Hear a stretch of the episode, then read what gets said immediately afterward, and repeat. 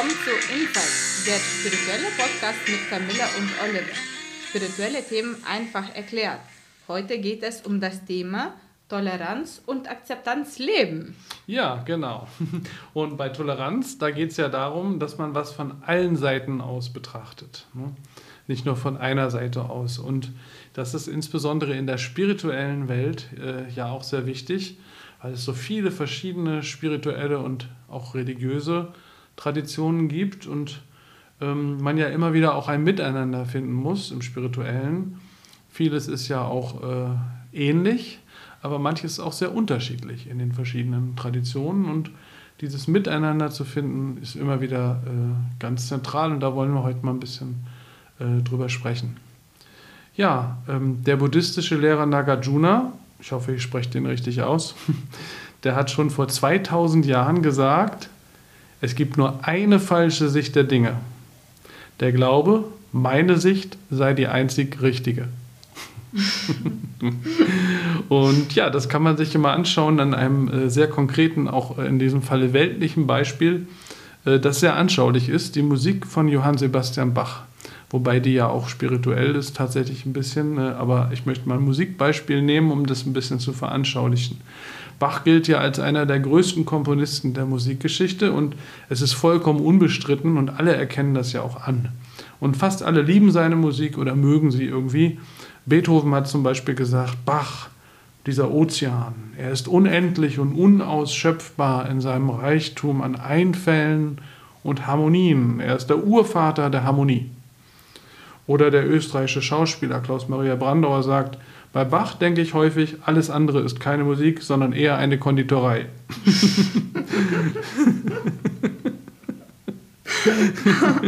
Bei Bach fängt alles an. So ordentlich muss das Leben sein, auch im Jubel, sagt er. Das finde ich auch sehr schön. Das charakterisiert die Musik von Bach, finde ich sehr schön.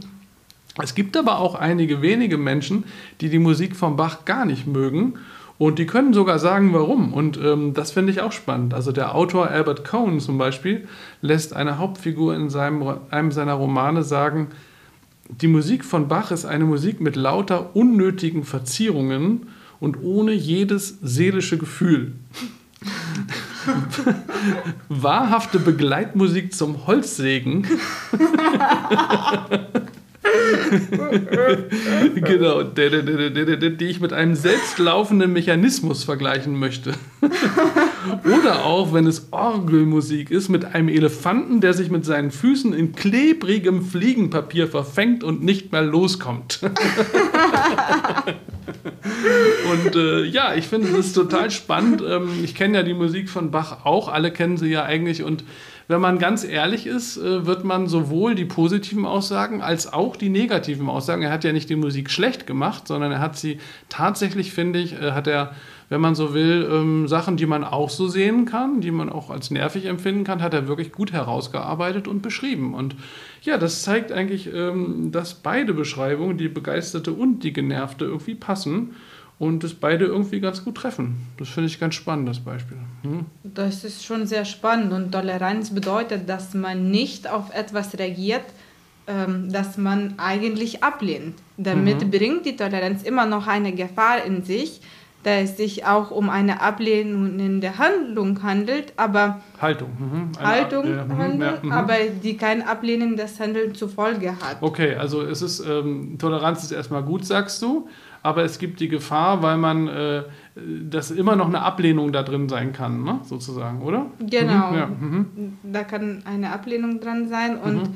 äh, hat man zum Beispiel einen schlechten Tag und man ist einfach nicht gut gelaunt, mhm. dann kann Toleranz ganz schnell in offene Ablehnung kippen. Ja, ja, ja. Und das genau. ist, mhm. deshalb ist diese Haltung der Akzeptanz grundsätzlich besser, weil dann ist das nicht so von so vielen Einflüssen bestimmt. Ja, ja, das ist richtig. Äh, das ist ja auch, also das Thema haben wir ja gesagt, Toleranz und Akzeptanz leben und wir wollen die Unterschiede zwischen Toleranz und Akzeptanz auch noch ein bisschen weiter ausloten in dieser Folge und äh, ich möchte erstmal noch eine Abfolge von Gedanken zu dem Thema vorstellen, äh, ja, die ich jetzt einfach mal teilen möchte und das heißt, meine Wahrheit, deine Wahrheit. Manchmal, wenn jemand etwas sagt oder tut, dann sind wir vollkommen einverstanden. Wir teilen seine Meinung. Uns gefällt, was er tut. Wir sind auf einer Wellenlänge. Und manchmal ist das ganz anders. Dann kriegen wir es gerade noch so hin, seine Meinung zu teilen. Dann können wir uns annähern, aber wir haben kein großes Ja, sondern ein kleines, diplomatisches Ja. Und manchmal tut jemand etwas und wir können es überhaupt nicht teilen. Es geht einfach nicht, es sträubt sich alles in uns. Wir würden uns verleugnen, wenn wir Ja dazu sagen würden. Im letzteren Fall gibt es drei Möglichkeiten. Erstens, wir ignorieren den anderen, wir lassen das, was er tut, nicht an uns heran, wir verschließen uns. Oder zweitens, wir sagen zu ihm, ja, das ist auch eine berechtigte Meinung, obwohl wir kein inneres Ja dazu haben. Aber wir setzen uns auch nicht wirklich inhaltlich damit auseinander. Und damit bleibt unsere Aussage oberflächlich. Keine dieser beiden Haltungen hilft eigentlich weiter. Im ersten Fall wird überhaupt nichts gelöst, es brodelt weiter. Im zweiten Fall sind wir einfach nicht authentisch. Wir entfernen uns zu weit von uns selbst. Es gibt noch eine dritte Möglichkeit, dem anderen in einer solchen Situation zu begegnen. Wir setzen uns inhaltlich mit dem auseinander, wozu wir kein Ja haben und das obwohl wir eine andere Grundüberzeugung haben. Wir setzen uns inhaltlich damit auseinander, um die Handlung und die Beweggründe des anderen zu verstehen, trotz unseres Neins dazu. Wenn wir das getan haben, gibt es wieder drei Möglichkeiten. Erstens, wir versuchen den Geltungsraum des anderen zu beschneiden, ihn schlecht dastehen zu lassen, vielleicht ihn lächerlich zu machen, ihm zu zeigen, dass wir nie zusammenkommen werden. Oder zweitens, wir versuchen ihn zu missionieren, ihn in unser Boot herüberzuholen, ihm unsere Wahrheit überzustülpen, ihm zu zeigen, dass wir nie zusammenkommen werden, wenn er sich uns nicht anschließt. Beide Haltungen zeigen wenig Respekt für den anderen. Und bloß versucht, etwas vermeintlich Unliebsames schnellstmöglich zu beenden, sich nicht weiter damit beschäftigen zu müssen. Und es gibt noch eine dritte Möglichkeit, damit umzugehen. Wir hören die Wahrheit des anderen und wir erkennen an, dies ist seine Wahrheit, ohne dass es deshalb unsere Wahrheit werden muss. Und ohne dass wir dadurch unsere Wahrheit aufgeben müssen. So gibt es meine Wahrheit und die Wahrheit des anderen Beide steht nebeneinander da und wir halten die Spannung aus, die dadurch entsteht. Voll schön und ja, das hat schon mit Respekt zu tun. Ähm, Respekt bedeutet ja. einfach, wenn man die Grenzen des anderen akzeptiert. Und ja. mhm. hat man zum Beispiel Probleme mit den Grenzen, es ist dann einfach nur schwieriger, ja. den anderen zu respektieren. Mhm. Ja, das sehe ich genauso. Also man muss auch immer, äh, man hat immer selber einen Anteil auch daran, ne? Mhm. in solchen Schwierigkeiten. Und an ja. dieser Stelle sollte man äh, besser vielleicht Akzeptanz erwähnen, mhm. weil das ist eine Haltung, die vom Anfang an mit einem Ja, also mit der positiven Haltung verbunden ist. Ja. Dabei mhm. nimmt man bewusst an, dass es neben meiner Sicht der Dinge existieren. Ich sehe etwas anders als ein anderer, aber ich werte den anderen nicht ab. Ich akzeptiere ja. das so, wie es ist. Mhm. Ja, das andere ist einfach ein Ausdruck der Vielfalt des Universums. Ne? Mhm. Eine ja. Spielform der Pluralität. Der Pluralität, genau. Ja, ja. Ja, jeder von uns hat seine Wahrheit, seine individuelle Wahrheit. Also manchmal gibt es objektive Wahrheit, wie in der Mathematik, 2 plus 2 gleich 4. Ne? Klar, da kann man nicht drüber diskutieren, aber es gibt individuelle Wahrheit oder eben, wie wir das eingangs an dem Beispiel mit der Musik von Bach gezeigt haben, durchaus unterschiedliche, durchaus nachvollziehbare äh, äh, Wahrheiten und Meinungen, wie man etwas empfindet, die sehr, sehr unterschiedlich sein können. Und so ist diese Welt halt einfach. Und ähm, ja, das ist ja bei uns beiden auch so. Ne? Also wir haben jetzt zum Beispiel ähm, einen Punkt, wo wir uns äh, sehr einig sind. Äh, den haben wir hier mal äh, rausgegriffen, so beispielhaft. Ähm, wir beide finden es äh, wertvoll und wichtig, sich täglich mit Reiki selbst zu behandeln. Ne? ja, das sehe ich auch so, dass es sehr wichtig ist und dass es gut tut und dass sich das leicht anfühlt und man macht das einfach sehr gerne und jeden Tag. Mhm. Man, man gibt Reiki, man fühlt sich gelassener, konzentrierter, geerdeter und das ist für mich auch, das fühlt sich richtig an und deshalb ist es auch meine Wahrheit wie deine. Ja, da sind wir uns einig. Ich finde das auch. Ähm, ich, ich muss auch sagen, dass ich manchmal eine Disziplin dafür brauche. Ähm, aber es ist auch meine Wahrheit, äh, dass ich das äh, richtig und wichtig finde, das jeden Tag zu tun. Ja, und dann, wenn man sich einig ist, merkt man, so wie wir jetzt, dann ist man sehr schnell am Ende der Diskussion, weil man sich einig ist, das fühlt sich gut an, ne? ein gutes Gefühl stellt sich ein, Harmonie. Und das ist natürlich auch schön und man freut, wünschte sich, dass es öfter so wäre. Und manchmal gibt es aber dann immer auch Themen, wo man eben anderer Meinung ist. Und das ist dann die Herausforderung, äh, damit umzugehen. Und da haben wir jetzt eine kurze ein paar Themen, thematische Punkte, Aspekte vorbereitet zu einem Thema, wo wir beide auch ein bisschen unterschiedliche Meinungen zu haben. Äh, und das ist die Kunst der Künstlerin Marina Abramovic. Äh, und ja, da wollen wir gerade mal drüber reden. Ich weiß, dass du sie sehr gut findest oder das, was sie tut, sagen wir so. Und ähm, ich habe auch jetzt nichts gegen sie, aber ich finde einige Aspekte ihrer Kunst auch ein bisschen problematisch und da wollen wir jetzt mal gerade exemplarisch drüber reden. Was findest du gut an der Kunst von Marina Abramovic? Ich mag sehr ihre Performances und ja. die sind sehr alleine für den Zuschauer sehr anstrengend, zu, das alleine zuzuschauen und mhm. ähm, ja. ja, sie hat ganz. Warum, eine, Warum ist das so? Mhm. Weil sie eine ganz besondere Art hat. Mhm. Zum Beispiel die Performances sind schon sehr außergewöhnlich. Das ist eine sehr außergewöhnliche Situation. Sie Was liegt, ist das Außergewöhnliche? Mhm. Sie liegt äh, unter scharfem Messer und es geht wirklich um das Leben und Tod. Das sind, da ist eine sehr, sehr große Spannung.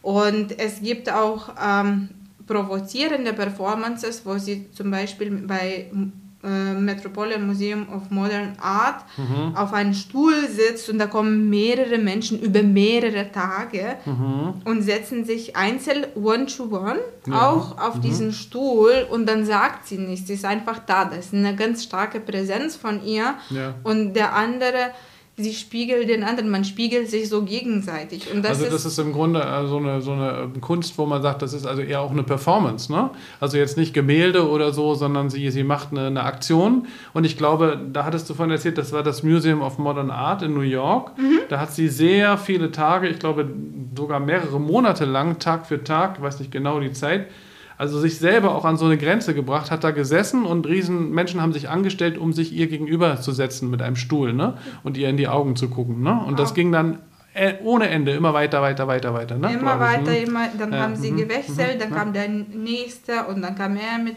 den mhm. nächsten Themen und das war schon sehr sprudelnd, aufregend und unbekannt. Ja. Es ist immer unklar bei ihren Performances, weil sie als nächstes tut. Ja, verstehe. Es geht immer fast bis äh, bis zum letzte Grenze. Ja, das finde ich übrigens auch interessant. Äh, den Punkt ihrer Kunst finde ich auch interessant, muss ich sagen. Was hattest du vorhin mit den scharfen Messern? Ich glaube, das haben vielleicht die wenigsten verstanden, nicht auch nicht so richtig. Was war denn da jetzt? Also sie hatte über sich scharfe Messer hängen oder und warum?